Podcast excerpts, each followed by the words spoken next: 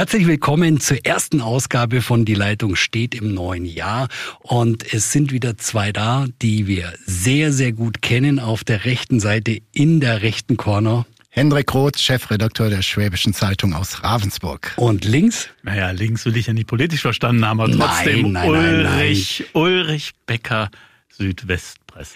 Also links und rechts hat jetzt nichts mit den politischen Positionen zu tun. Mein Name ist Uli Kiesewetter. Ich bin Chefredakteur von Radio 7 und wir werden heute, glaube ich, mal über Tempo 130 reden müssen. Tempo 130 wäre bei der Ampel schön gewesen, wenn es denn Tempo 130 wäre. Im Moment ist es eher Schneckentempo, ähm, nachdem bei der Konsolidierung, bei der Aufstellung der Ampel alles ziemlich glatt und geräuschlos und erfolgreich gelaufen ist, stottert sie jetzt richtig. Es gibt einen Haufen Kröten, die die Ampelkoalition schlucken muss. Da ist zum einen die Impfpflicht, die versprochen wurde für Anfang März, Ende März, kommt jetzt erstmal wahrscheinlich nicht. Hohe Energiepreise, nur um mal so eine Zahl zu nennen. Also die ersten Zahlen fürs Kilowatt Strom inzwischen 86 Cent, also 86, dreimal unterstrichen. Atomausstieg, ganz schwierige Geschichte für die Grünen. Mindestlohn, wiederum schwierig für die Liberalen. Dann haben wir da so eine Vorratshaushaltsschuldenbremse, wo der Lindner jetzt schon was auf die Seite legt. Digitalisierung passiert wenig und Pflege gibt's außer Klatschen und vielleicht so mal einen kleinen Anerkennungsschick wenig. Wie seht ihr das, Uli? Du hast es ja jetzt sozusagen in in epischer Breite ähm, auferzählt oder aufgezeigt, was dann dieser Koalition im Moment hakt. Das war absehbar. Wir haben jetzt ungefähr einen Monat und ähm, eine hinter uns Koalition oder Ampelkoalition hinter uns und es war ja die Koalition, die mit frischem Schwung, die mit mit neuem Elan in dieses Land gehen will und Olaf Scholz hat ja versprochen, es wird äh, die größte, der größte Umbau der deutschen Wirtschaft seit 100 Jahren. Also ich finde, er hat da den Mund ein bisschen vollgenommen, was er selten tut, weil er eher zu den Zurückgehaltenen im Lande gehört. Aber es ist natürlich eindeutig, dass da sowohl bei der FDP als auch bei den Grünen einige Dinge sind, die die ähm, denen überhaupt nicht schmecken können. Also ich, ich fange mal einfach an und der Hendrik wird mich unterstützen, ähm, dass eine FDP 60 Milliarden Schulden macht, natürlich gut versteckt, die 60 Milliarden ausgewiesen als Geld, das eigentlich zur Pandemiebekämpfung benutzt werden soll und jetzt umgeleitet wird in Investitionen mit dem Deckmäntelchen, na ja, das äh, hätten wir ja auch wegen der Pandemie jetzt gebraucht. Ich möchte mal Christian Lindner bei einer Bundestagsdebatte sehen, wenn er in der Opposition gesessen hätte und ein Finanzminister hätte das Gleiche getan. Der hätte geschäumt, getobt, der wäre nicht mehr einzuholen gewesen, der hätte einen roten Kopf bekommen vor lauter Wut und jetzt wird das so nonchalant, ja, ja, das sind so 60 Milliarden, die drücke ich mal weg. Erste Kröte und die steckt schon mal tief im Hals drin. Ja, das ist eben der Unterschied zwischen Regierung und Opposition. Auf einmal wird es alles ein bisschen schwieriger und man muss gucken, dass man ansatzweise auch seine Wahlversprechen oder auch seine Programmatik im Auge behält. Ähm, die versuchen es da, die FDP, bei diesen 60 Milliarden. Genauso versuchen es die Grünen ja jetzt bei der Taxomanie der Brüsseler EU-Kommission, ob Atomkraft äh, umweltfreundlich ist oder nicht. Ähm, geben sie ja jetzt den ganz, ganz aufgeregten und entsetzten und so weiter. Aber wenn ähm, die ganze Debatte läuft schon seit anderthalb Jahren äh, und da hätten sie lauter aufschreien können. Ja, haben sie aber nicht. Und sie haben sich also da äh, wirklich so ein bisschen hinter die Fichte führen lassen, weil sie jetzt im kompletten Dilemma hängen. Im Grunde müsste Deutschland dagegen stimmen. Das wird schwierig. Aber Atomenergie als umweltfreundlich darzustellen, sozusagen mit offiziellem Label und damit natürlich auch förderungsfähig innerhalb der EU, ist für die Grünen natürlich die höchst, höchst, höchst Höchststrafe. Und wir können es ja mal anders formulieren. Es ist der, der Gründungsmythos. Ja. Wir beide waren da gerade noch vielleicht kurz vom Abi und so weiter, als die Grünen richtig rauskamen. Das war alles, was Atom war, war oder gegen ja. Atom waren die Grünen bis zum Abwinken. Ihr hattet auch doch die Schule voll dieser gelben Aufkleber. Ja, natürlich. Atomkraft, nein, danke. Die natürlich. klebten überall. So, Gründungsmythos. Und jetzt müssen sie eventuell in einer Koalition dann dabei sein, die sich vielleicht auch enthält, aber auch das ist schon eigentlich gegen jeden Grundsatz, den die Grünen vertreten. Und da muss man einfach sagen, äh, Regierungsverantwortung zwingt einen in ganz üble Kompromisse und die Grünen stecken, Moment, können wir gleich nochmal stecken, Moment, da echt ein bisschen in der Klemme. Wollte ich gerade fragen, ihr seid ja auch viel an der Basis unterwegs und kennt auch grüne Basispolitiker. Rumort's da? Tun die sich wahnsinnig schwer damit, weil was ich super spannend fand, war ja so eine These zum Beispiel, ja, jetzt mit dem Atomausstieg, da soll man sich mal wegen Versorgungsengpass nicht so einen großen Kopf machen. Klammer auf, man könnte sich ja Ausland bedienen, Klammer auf, Atomstrom aus Tschechien oder Atomstrom aus Frankreich. Also eher schwierig für eine Regierung, äh, an der Grün beteiligt ist. Oder? Also ich habe tatsächlich mit zwei, drei äh, Basisgrünen gesprochen und da ist ähm, Empörung, aber trotz allem überwiegt immer noch die Freude, in der Bundesregierung zu sitzen. Und da wird, ähm, ähnlich wie Christian Lindner bei den 60 Milliarden, da wird ziemlich viel gebogen in der Argumentation. Aber insgesamt haben wir auch bei den Themen, die du eben zu Beginn des Podcasts genannt hast, ähm, haben wir ja eigentlich ein schönes schwarzes Peter-Spiel. Wer ist schuld für was? Und jetzt sage ich, der schwarze Peter für die Taxomanie ist oder der liegt bei einer Dame, 16 Jahre Bundeskanzlerin und sie heißt Angela Merkel. Denn den Stress mit der EU-Kommission und den zuständigen Ministerien, Wirtschaftsministerium und Umweltministerium, den gibt es seit anderthalb, zwei Jahren. Und Angela Merkel hat sie in ihrer bekannten Manier einfach laufen lassen. Für unsere Hörer nochmal, um was es geht. Es geht einfach darum, dass äh, Investitionen in den nächsten Jahrzehnten in die Wirtschaft, sei es die deutsche oder die europäische, sollen ein Label draufkriegen, umweltfreundlich. Und da sagt die Taxomanie aus äh, Brüssel in Übereinstimmung mit der großen Mehrheit der europäischen Staaten, Atomkraft ist nachhaltig. So, und die grünen Politiker haben natürlich die Sorge, dass das, was sie als nachhaltige Energie ähm, ansehen, also zum Beispiel Wind oder Solar, dass jetzt die Investitionen wieder in Atomkraft gehen, weil da auch ein grüner Engel sozusagen draufgeklebt ist und nicht mehr in nachhaltige Energien. Und da gibt's natürlich großes Gemurre. Und das, ähm, Uli, das ist gar nicht so bei den Amtsträgern, sondern unten bei den Mitgliedern oder bei den Sympathisanten der Grünen. Da knattert's. Und du wirst das sehen, wir hatten ja schon bei der letzten Landtagswahl in Baden-Württemberg, da gab es ja schon so erste Unruhe, diese Klimaliste, wie stark wird die? Dann ist die nicht so stark geworden, ich glaube bei 0,9, ich habe die Zahl nicht mehr ganz im Kopf. Wenn die nicht aufpassen, die Grünen, und in diesem, in diesem Regierungs, in diesem Regierungszwang und dem Zwang zu Kompromissen und zum Teil auch zu faulen Kompromissen stecken bleiben, dann werden die fundamentalistischen Parteien, die eine Energie oder eine grüne Politik vertreten, viel, viel stärker und das wird an, der, an denen knabbern. Also das ist eine wirkliche Gefahr, die denen da erwächst. Also dass, dass dann zwei, drei, vier, fünf Prozent der eher radikalen, vor allem jungen Leute, Fridays for Future als Stichwort, dass die weggehen von den Grünen. Also da geht's an die Kernkompetenz. Ne? Genau, also das absolut. ist wirklich ganz, ganz gefährlich jetzt. Also ich habe auch so mehrere Kommentare gelesen. Also wenig Grün gerade in der Ampel, wenig Grünphasen, ja, wo man das sieht. Ähm, was wäre denn eurer Meinung nach eine wirkliche Alternative? Wie könnte sich denn jetzt, wenn wir gerade in der Koalition bei Grünen bleiben, wie könnten die sich da jetzt profilieren, die Grünen, und sagen, so, also wir haben einen Atomausstieg, der wird auch nicht zurückgedreht, daran glaubt keiner. Aber wie gehen wir jetzt mit dem Thema Kernkraft, Energiepreise, ich habe ja vorher was ein Beispiel belegt, also das geht den Leuten richtig an den Geldbeutel. Wie können die da punkten? Ich behaupte mal, Realpolitik. Es wird nicht zurückgedreht werden. Frankreich steht vor der Präsidentenwahl. Ähm, für die Franzosen ist die Atomkraft äh, richtig. Das ist in der DNA der Franzosen. Ähm, wir müssen aus europäischer Sicht ein hohes Interesse haben an einer Wiederwahl von Macron oder zumindest an einer proeuropäischen Politikerin oder Politiker. Ähm, dementsprechend gibt es da überhaupt keinen Spielraum. Wer jetzt behauptet, jetzt die Bundesregierung werde das noch bremsen und so weiter, das ist natürlich wirklich das Reich der Mythen und Märchen sind wir da. Ähm, wir haben ein Problem. Wir sind ein Industriestaat und wir haben beschlossen, Atomkraft raus, Kohle raus. Und jetzt sollen wir auch aus der Gaskraft raus. Da sage ich, Leute, wir müssen schon mal ein bisschen nachdenken, wie unsere große Industrie, die nun wirklich sehr, sehr relevant ist für die Bundesrepublik Deutschland, für Europa, womit die Ener mit Energie versorgt werden. Aber Robert Habeck, Robert Habeck hatte sie erkannt, weil er gesagt hat, okay, Gas kann für eine Übergangszeit auch umweltfreundlich sein, weil wir es brauchen, bis wir äh, tatsächlich diese, diese Energiewende geschafft haben. Aber den Grünen hilft jetzt überhaupt nichts, Lamentiererei oder, oder Jammerei, dass die EU anders abstimmt. in Deutschland, wir haben das jetzt beschlossen, wir sind diesen Weg gegangen, der ist unumkehrbar.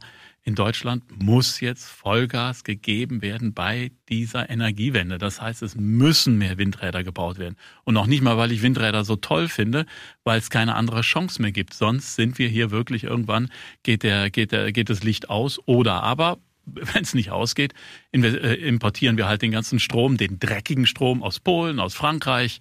Ähm, und das kann niemand wollen. Also jetzt mal Vollgas geben und nicht der rote Milan ist dann der Hinderungsgrund für ein Windrad, da muss man sagen, Freunde, entscheidet euch. Irgendwann. Ja, da haben sie sich ja schon entschieden. Mhm. Und das finde ich dann so schnell wie, wie Christian Lindner bei seinen Milliarden. Auf einmal ist es nicht mehr das einzelne Tier, sondern die Population. Wenn ich so anfange zu argumentieren, mhm. dann brauche ich Naturschutz, schreibe ich in Zukunft sehr, sehr klein. Also herzlich willkommen in der Realpolitik. Ja. Henrik, du hast gesagt, bei der Industrie ist das ein Riesenthema. Ich glaube auch, dass es bei den Leuten im Geldbeutel ein Riesenthema ist. Also die, die Stromio-Kunden, die jetzt irgendwie alle gekündigt worden sind, die gehen zurück zum Grundversorger, das sind dann in der Regel die örtlichen Stadtwerke, ja, und da wirst du aufgenommen, also du sitzt nicht zu Hause im Dunkeln, aber du zahlst einen riesig hohen Tarif irgendwann, weil die sich jetzt an der Strombörse in Leipzig für 400 Prozent mehr den Strom kaufen müssen. Und das ist dann schon eine Menge. Und wenn man das jetzt mal auf so einen Vier-Personen-Haushalt umrechnen, kann das locker mal zwischen 500 und 1000 und 1200 Euro sein. Glaubt ihr, dass das Potenzial birgt für, für noch mehr äh, Frustration bei den Bürgern, die sich da abwehren, was wir an anderer Stelle schon sehen? Weil das wird teuer. Die Energiewende wird teuer. Ja, ich meine, wir haben ja als äh, Tageszeitung in Baden-Württemberg die, die Umfrage gemacht, noch vor Weihnachten. Und da haben über zwei Drittel der Befragten gesagt, wir sind nicht bereit, auch nur einen Cent für die äh, Energiewende oder für den, für den Klimaschutz mehr auszugeben, weil uns das Wasser bis zum Hals steht. Jetzt ist das Wasser bis zum Hals immer eine Definitionsfrage. Man muss es schon sehr ernst nehmen, dass Leute, die, die pendeln, die ohnehin schon hohe Mieten zahlen, wenn dann auch noch die Nebenkosten im Bereich Strom oder Gas nach oben schießen, dann ist irgendwann Ende im Gelände und da ist der Geldbeutel leer. Und ähm, das wird natürlich zu Wut führen. Das, das, das ist, also da ist doch jedem das Hemd näher als die Hose. Da geht's um, um, um das eigene Überleben, um das eigene gute Leben. Ja, und, und zum guten Leben, jetzt komme ich mal mit Oberschwaben. Du hast eben den vehementen Ausbau der Windenergie gefordert. Äh, auf einmal so zehn Windräder in der Größe des Ulmer Münsters im Altdorfer Wald zu haben, da bin ich mir sehr sicher, da wird auch von dort wird massiver Protest kommen. Also wir stehen wirklich vor unruhigen Zeiten und wir haben nicht das Ei des Kolumbus. Es ist irgendwo, wird es ganz, ganz massiv zwicken. Ja, es wird, es wird total zwicken. Und dann kommt ja noch hinzu, und da kann man sozusagen so die nächste Kröte im Vorbeiflug mitnehmen. Außenpolitik, wenn wir jetzt sagen, Gas ist natürlich mhm. ein, ein Energieträger, der für uns strategisch wichtig ist. Wer freut sich darüber und lacht sich komplett kaputt? Das ist Wladimir Putin. Denn wenn das so ist, dann hat er uns nochmal in der Hand. Und ich habe manchmal so das Gefühl, der hat im, im Herbst, dann hat er mit den Lieferungen schon, hat er sie immer mehr zurückgenommen. Also wir haben gar keine Energiereserve mehr. Wenn der jetzt mal irgendeinen Unsinn macht, was wir alle nicht hoffen, und ähm, er marschiert in die Ukraine ein und dann sagt Joe Biden so Schluss aus, sofort kommen die Sanktionen, dann macht er eben mal, dann drückt er eben mal den Gashahn zu Und welches Land in der EU steht dann wirklich auf dem Trocknen? Das sind wir, weil kein, kein Atomstrom mehr und unsere Energiewende funktioniert nicht. Und dann haben wir ein tierisches Problem. Also auch da werden Abhängigkeiten geschaffen. Und wir haben ein Riesenproblem in der Bundesregierung, weil die Grünen, Annalena Baerbock, fährt eine Linie, die ist sehr, sehr vergleichbar mit der US-Linie. Sie ist, glaube ich, auch an den Realitäten sehr nah dran. Und wir haben in der SPD, inklusive des Bundeskanzlers, immer noch, ich sage es wirklich jetzt bewusst, ich habe es immer gehasst, diese Sprüche mit den Verstehern, die Russland-Versteher, die dann auch immer wieder sagen, nein, wir müssen ja nicht, natürlich müssen wir mit Russland im Dialog stehen, aber irgendwo werden auch tatsächlich äh, Linien überschritten. Und da ist ein massiver Bruch innerhalb der Bundesregierung schon wieder. Äh, aber ich glaube, auch die FDP sieht äh, Nord Stream 2 sehr, sehr kritisch. Und es sind die Sozialdemokraten, es sind die Ministerpräsidenten aus den ostdeutschen Bundesländern, aber es ist auch die SPD-Spitze, es ist auch der Fraktion, der frühere Fraktionschef und so weiter und so fort. Aber da sind wir doch beim zweiten Gründungsmythos. Es war AKWs und der zweite Gründungsmythos der Grünen ist natürlich Menschenrechte, gerechtere Welt, Friedenspolitik. Äh, Friedenspolitik. So, mhm. jetzt steht die Annalena Baerbock da und da tut's mir tatsächlich äh, ein Stück weit leid, weil sie ist natürlich gefangen in, in, in internationalen Bündnissen, in, in äh, lang äh, hergebrachter Außenpolitik, die sie nicht einfach ab, abreißen kann oder so. Und da muss sie natürlich äh, Realpolitik machen. Das versucht sie auch, aber ihre Basis sagt natürlich, wir wollen, dass du noch härter auftrittst, dass du noch klarer die Menschenrechte ansprichst. So, und da ist sie auch in einem riesen, riesen Dilemma. Aber die da gebe ich, und jetzt, wir haben die Kröte FDP gesprochen, wir haben die Kröte Grün. Jetzt Nord Stream ist für mich die Kröte SPD. Liebe Leute, ihr seid immer stolz über Willy Brandt, Helmut Schmidt und so weiter. So Leute, jetzt Aber macht mal Linie, seriöse Außen. Ja. Der Linie kommt der Gerd Schröder und da ist das. ja, ja, ganz genau. Ach so, so ganz kurz, also ganz kurz ein Klärungsproblem. Zur, Einordnung noch, Hendrik, also Nord Stream 2, die Pipeline, die verlegt ist, die jetzt, ähm, ja, wo man nicht genau weiß, machen wir es, machen wir es nicht, wo wahnsinnig viel dran hängt, direktes Gas aus Russland zu uns da würde ich gerne so von euch die Punkte noch mal ein bisschen raushören. Sagst du Nord Stream 2 ja oder nein, Hendrik? Ich mache es abhängig davon, was in den nächsten Wochen, Monaten passiert zwischen Russland und der Ukraine. Das sind extrem schwierige Gespräche. Putin will wieder äh, in die alte Diplomatie der, des Kalten Krieges, nämlich Sowjetunion gegen USA, versucht natürlich gezielt die Europäer an den Rand zu drängen. Und es wird ihm möglicherweise leicht gelingen, weil auch schon in der Bundesregierung diese Spaltung da ist. Also von daher ähm, sollte Putin immer aggressiver werden und so weiter, dann sage ich eindeutig nein. Nord Stream ist natürlich grundsätzlich überhaupt keine schlechte Idee, aber da sind wir wieder bei der Vorgängerin. Auch das hat Angela Merkel wissentlich wissentlich weiterlaufen ja. lassen und vor die Wand gefahren. Weil es war ja klar, dass die EU selber schon ähm, damit Schwierigkeiten bekommen würde, weil mit Gazprom äh, Betreiber und Lieferant äh, in einer Hand sind. Da gibt's also dann äh, äh, einfach auch schon genehmigungstechnische Probleme. Und es war klar, dass die USA das nie gutheißen würden. Und das hieß nicht, äh, der Kritiker hieß nicht nur Donald Trump. Das sind wir jetzt bei Joe Biden, der fährt den gleichen Kurs. Das war jetzt keine Trump-Idee dass er diese Pipeline äh, für nicht sehr... Schon Obama fand's beschissen. Ja, der fand's auch schon scheiße, ja, auf Deutsch gesagt. ja, und, sorry für die Ausdrucksweise. ja, manchmal, weil man muss Klartext sein. aber so wie sich jetzt Putin geriert, je mehr Gas von ihm direkt zu uns kommt, desto abhängiger sind wir. Das muss man einfach sehen. Wir müssen jetzt, wir müssen jetzt einfach gucken, dass wir von anderen Seiten Lieferungen bekommen, damit wir nicht so abhängig sind von ihm. Also der kann uns mit diesem Gas wirklich zerquetschen wie eine Fliege an der Wand. Und obwohl wir wirtschaftlich stärker sind als Russland, der hat halt einfach das ist wie beim, beim Fluglotsenstreik. Äh, Streik. Ja. Der hat eine strategische Größe und die kann er benutzen.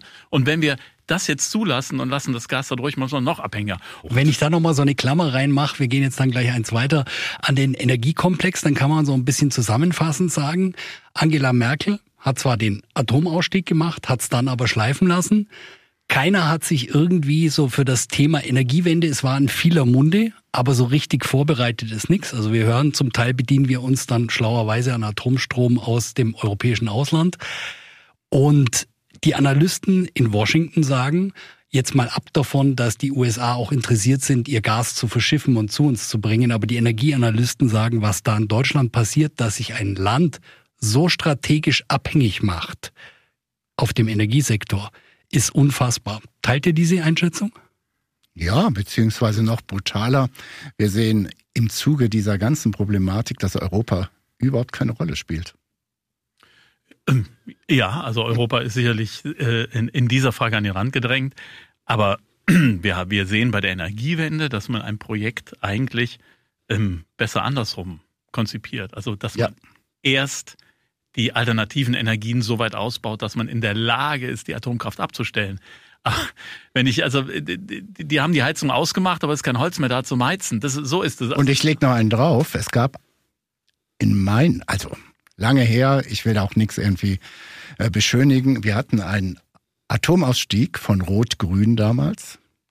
Mitverantwortlich Jürgen Trittin. Da haben viele Fachleute gesagt, das macht wirklich Sinn, wie er es aufgebaut hat. Dann kommt Angela Merkel an die Macht, an die Regierung, kassiert alles ein und sagt, wir werden sogar Atomenergie ausbauen. Dann kommt der GAU in Japan und zack, springt sie wieder um, aber baut gar nicht auf die schon existierenden Vereinbarungen, sondern will wieder alles neu machen und zwar. Also war nicht so das Gelbe vom Ei. Bei euch auch noch rausgehört, Uli, du hast gesagt, sind nicht schön, landschaftlich, aber Windräder müssen her und Gas kann, wenn es jetzt nicht Putin zum Machtmissbrauch missbraucht, kann eine Lösung sein. Habt ihr andere Ideen, noch konstruktiv daran zu gehen oder ist das das, was der Ampel jetzt im Moment bleibt auf dem Energiesektor?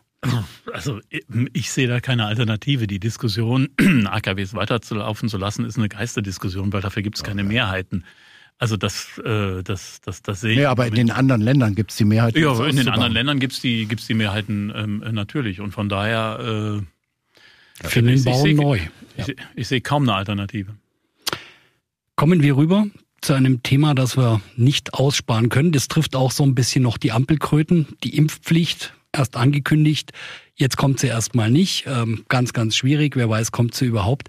War da Olaf Scholz ein bisschen zu vorschnell, Hendrik? Ja, und wieder hat er einen kleinen Fehler gemacht, aber das kann man auch sagen, das ist halt Beginn einer Kanzlerschaft. Er hat sich da sehr, sehr schnell ganz weit aus dem Fenster gehängt. Und jetzt merkt er, es wird relativ schwierig. Und es, da, auch da ist wieder ein schwarze Peter-Spiel. Ähm, die Bundesregierung sagt, es ist der Bundestag, der entscheiden soll. Sehr lustig ähm, die Äußerung vom bayerischen Ministerpräsidenten Söder. Der Bundestag könne das nicht, denn die Abgeordneten könnten die ganze Komplexität nicht über, überschauen und so weiter. Das war schon groß, großes Kino, was da Söder wieder losgelegt hat. Das kann nur einer, Markus Söder. Lass mich den bitte kurz reinhauen, weil den fand ich einfach so ja. großartig. Er ist ja gewechselt jetzt vom, vom Team Vorsicht ins Team Augenmaß. Also so ist das kolportiert worden, fand ich sehr, sehr naja, schön aber ich fand es schon bemerkenswert, dass ein bayerischer Ministerpräsident den Ab Abgeordneten des Deutschen Bundestags die Kompetenz abspricht, einen vernünftigen Gesetzesentwurf mhm. Aber aus, Ma also Markus Söder, also jetzt mit Verlaub, er ist ja mein Lieblingsfreund. Ich finde, der dreht wieder ein bisschen frei. Es geht, also ich, also eine der größten, das ist gar nicht so besprochen wird, eine solche Unverschämtheit. Wir haben also das Bund-Länder-Treffen ja. am vergangenen, am 7. Januar. Ja. Am 7. Januar war es. So, dann kommt die Pressekonferenz mit dem Bundeskanzler, aber der Bundeskanzler ist ja nicht der Erste. Der Erste, der sich zu Wort meldet, ist der bayerische Ministerpräsident. Ich glaube, wir waren zehn Minuten, Viertelstunde vorher, da steht er da. Da steht er wieder da, steht er da und sagt natürlich, also wir in Bayern haben das ja schon. Und ob 2G das Sinn, 2G äh, plus Sinn macht, das wird er gar nicht so sehen. Und aber das war doch eine Sensation. Team Vorsicht, Team Augenmaß. Und dann kommt erst der Bundeskanzler, da kann ich gleich auch noch was zu sagen, aber das ist eine andere Geschichte. Ähm, und dann kommt erst der Bundeskanzler. So.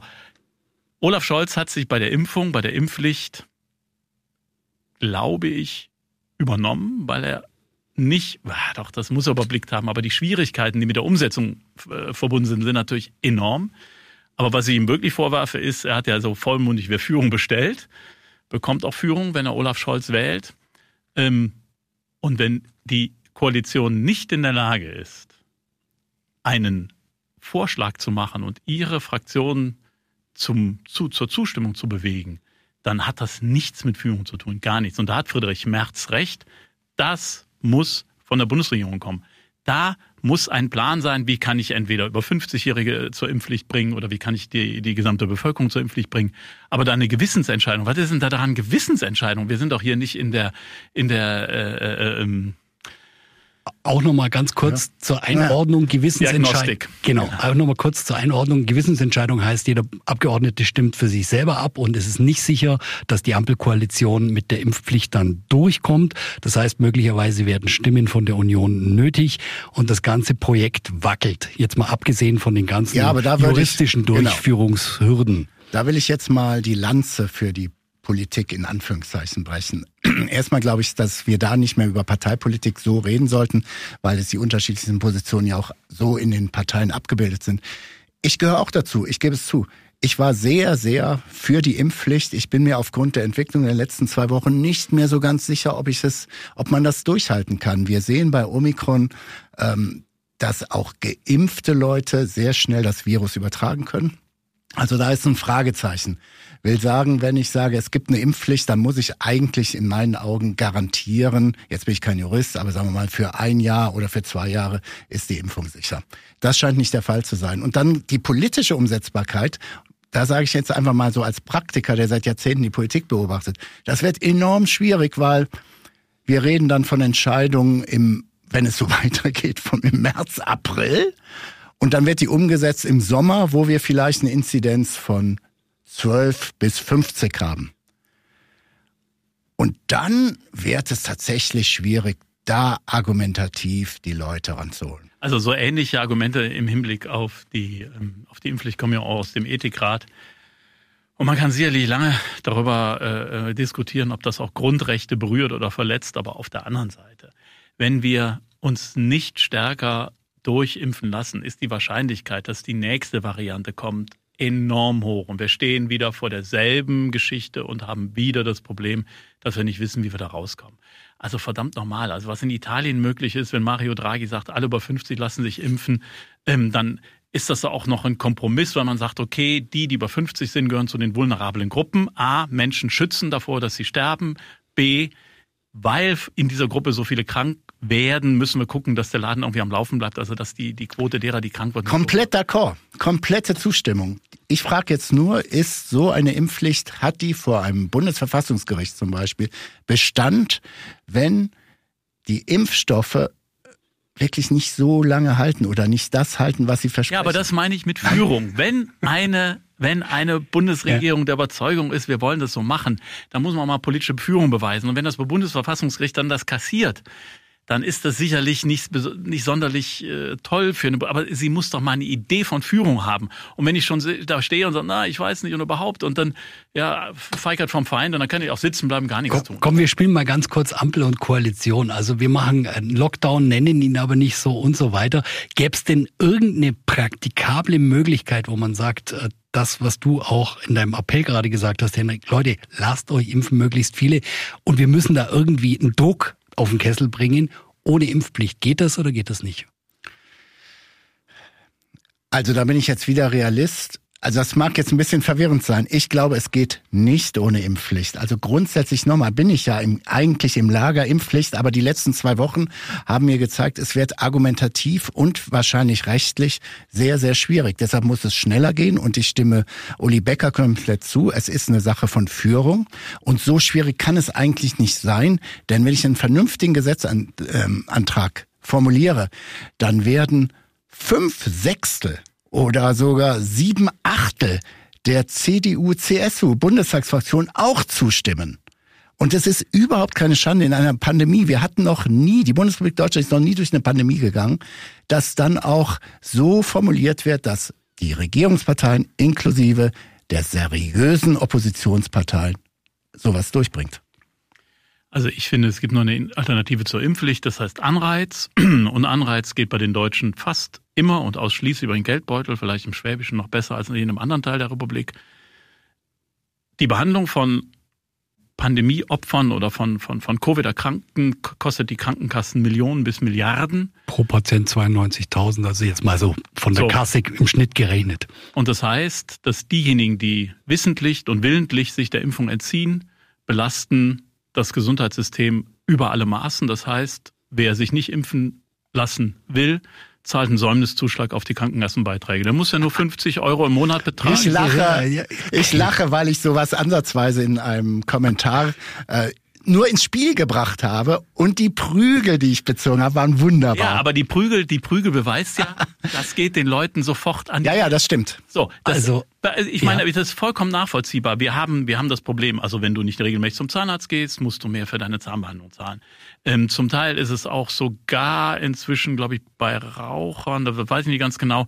Aber es wird ja durchaus gutes Verhalten in einer Krankenkasse wird belohnt. Mhm. Wenn ich diese Impfung verweigere, ist es klar, dass ich im Schnitt die, die Solidargemeinschaft sehr stark belaste. So, und wenn ich mir das leiste, und dabei sage ich, und das meine ich wirklich ernst und ohne Zynismus, wenn es mir so viel wert ist, dass mein Körper unversehrt bleibt, dann zahle ich halt meinetwegen die 50 Euro im Monat. Die Griechen machen das. Die Griechen machen das über die Steuerbehörden.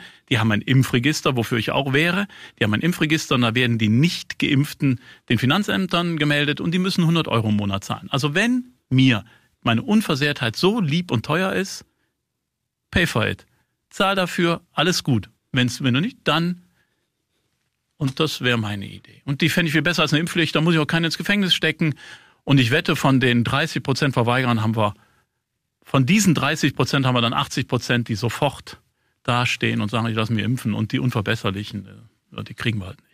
Also die kriegen wir auch nicht mit einer Impfpflicht. Wir fassen auch da nochmal zusammen. Das Beste wäre eine Impfpflicht, aber da wird gerade politisch ein bisschen geschlampt und auch nicht durchgesetzt. Das war ein bisschen vorschnell vom Kanzler Olaf Scholz. Und äh, Uli hat da einen interessanten Ansatz reingebracht. Ran an den Gelbbeutel, vielleicht funktioniert das.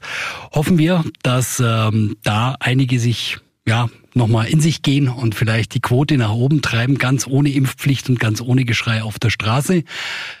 Wir kommen wieder in 14 Tagen um 18 Uhr. Jetzt immer am Montag um 18 Uhr. 14-tägig sind wir hier mit Die Leitung steht. Und ich bedanke mich ganz herzlich bei dir, Hendrik. Ja, sehr gerne. Und bei dir, Uli. Gerne, gerne. Und ähm, freue mich, wenn ihr das nächste Mal wieder da seid. Bis, Bis dann. dann. Ja, Danke. Ciao. ciao. Tschüss.